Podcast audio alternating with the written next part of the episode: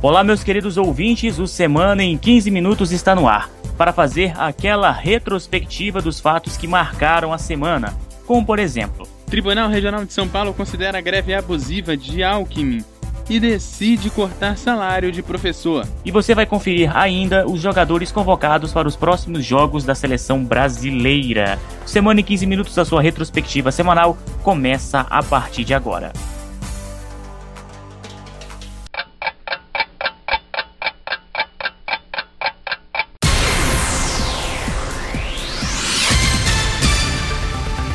Começamos o Semana em 15 Minutos falando sobre o órgão especial do Tribunal de Justiça de São Paulo, que considerou abusiva a greve dos professores da rede estadual, ocorrida entre março e junho. O órgão especial do Tribunal de Justiça de São Paulo considerou abusiva a greve dos professores da rede estadual, ocorrida entre março e junho. Os desembargadores julgaram improcedente a ação de dissídio coletivo movida pela APOSP, Sindicato dos Professores do Ensino Fundamental de São Paulo, principal sindicato da categoria, que solicitava reajuste salarial, melhores condições de trabalho e o reconhecimento da legalidade da greve. Segundo nota do governo do estado, com a decisão, os dias parados serão descontados.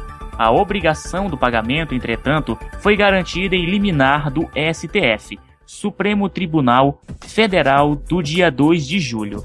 Na decisão, o Supremo assegura o pagamento nas situações em que o serviço poderá ser prestado futuramente por meio de, de reposição das aulas, como ocorre. Até agora, o governador Geraldo Alckmin do PSDB não concedeu reajuste salarial para este ano. O governo também não informou se haverá reajuste e qual será o percentual. Durante a paralisação, Alckmin havia sustentado que a data base da categoria era 1 de julho e haveria uma proposta, o que ainda não ocorreu. No fim de julho, houve o pagamento dos dias parados referentes a maio em uma folha complementar. O governo anunciou que vai pagar no dia 24 de agosto os dias parados referentes aos meses de março e abril. É, é o governo tendo problemas com dinheiro e também cortando gastos e os funcionários públicos, sendo eles professores e até mesmo pessoas que exercem outras áreas públicas, passando por problemas. E o presidente do Senado, Renan Calheiros, do PMDB de Alagoas, apresentou ao governo um conjunto de propostas e medidas para enf enfrentar a crise econômica. O ministro ainda se reuniu na última segunda-feira com os ministros da Fazenda, Joaquim Nevi e Nelson Barbosa. As propostas foram divididas em três eixos temáticos melhoria do ambiente de negócios e equilíbrio fiscal e social.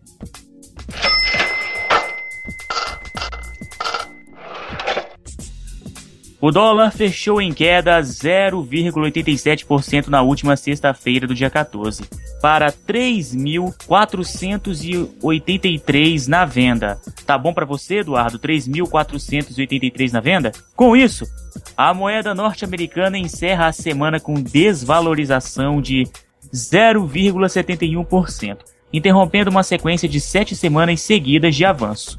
No mês, o dólar acumula ganho de 1,71% e no ano alta de 31,01%.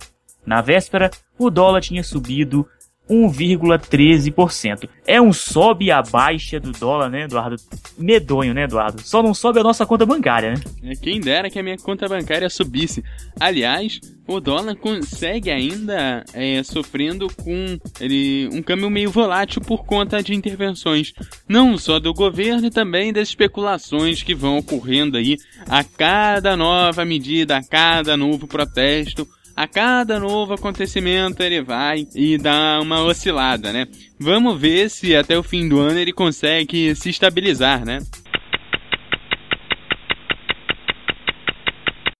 Pelo menos 40 integrantes morreram após aparentemente ficarem presos no porão de uma embarcação que atravessava o mar Mediterrâneo, afirmou a Marinha italiana neste sábado. As vítimas teriam sido sufocadas por fumaça, segundo o capitão da marinha que conduziu o resgate. O comandante Massimo Tosi, falando a partir do navio, disse que quando seus homens entraram no barco, encontraram pessoas mortas imersas em água e combustível.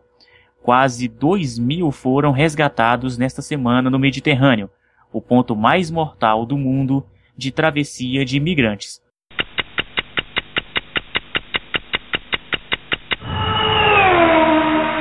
A Indy enviou um comunicado para a imprensa nesta sexta-feira, na qual confirma a saída de pista de Fontana do calendário 2016 da categoria.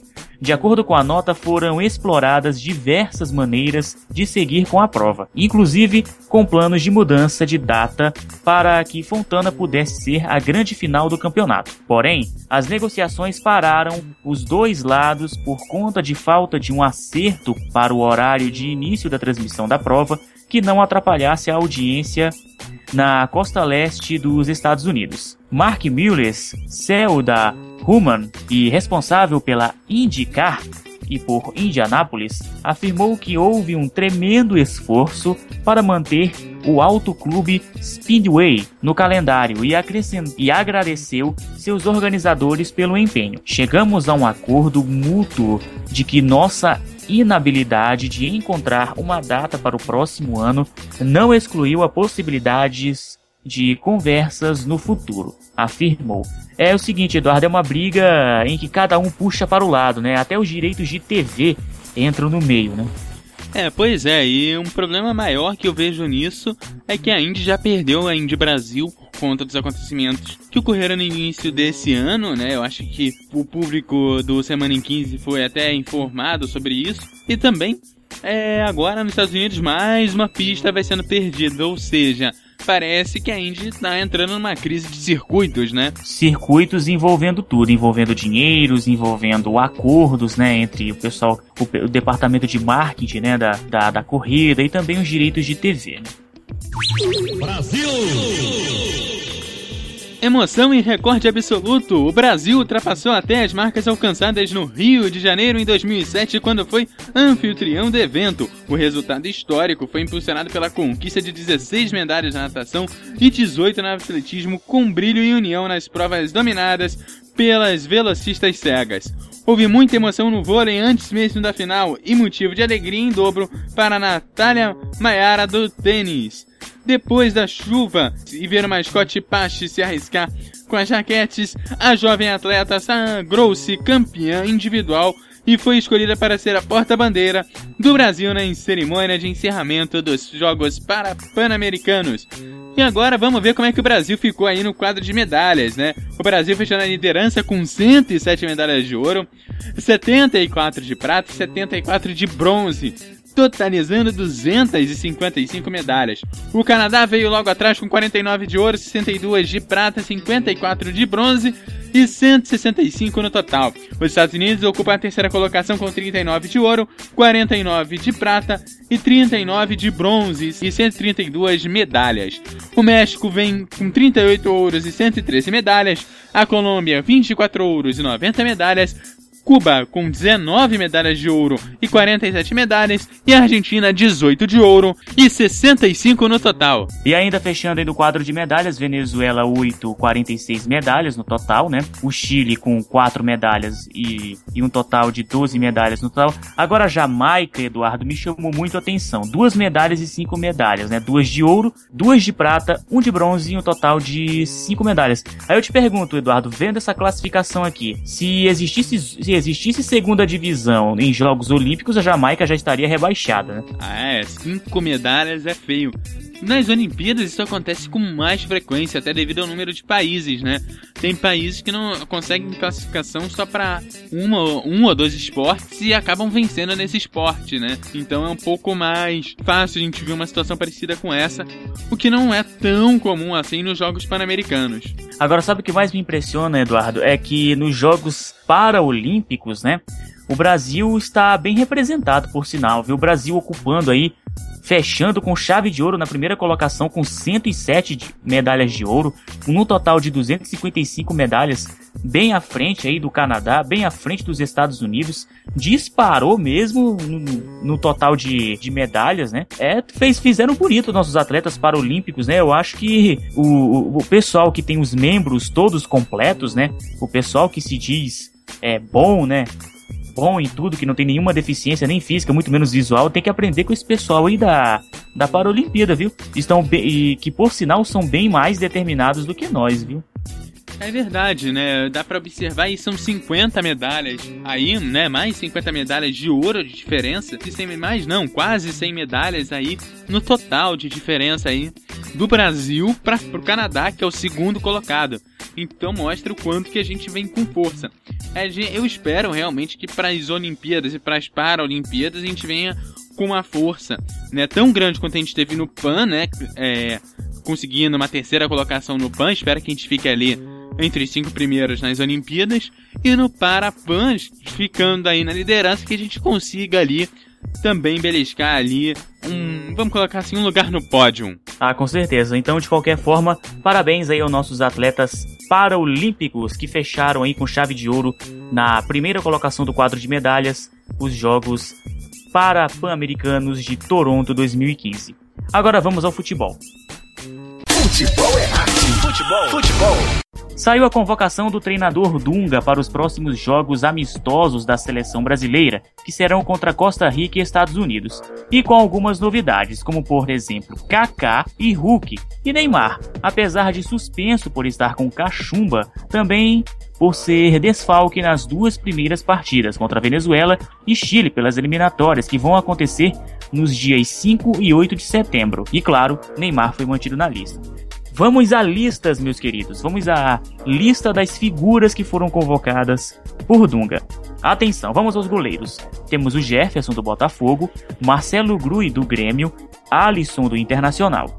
Laterais: Daniel Alves do Barcelona, Danilo do Real Madrid, Felipe Luiz do Atlético de Madrid e Douglas Santos do, do Atlético Mineiro. Zagueiros: Miranda da, da Internacional de Milão, Davi Luiz do PSG, Gabriel Paulista do Arsenal e Marquinhos do PSG. Volantes: Luiz Gustavo do Wolfsburg, Elias do Corinthians, Ramires do Chelsea e Fernandinho do Manchester City.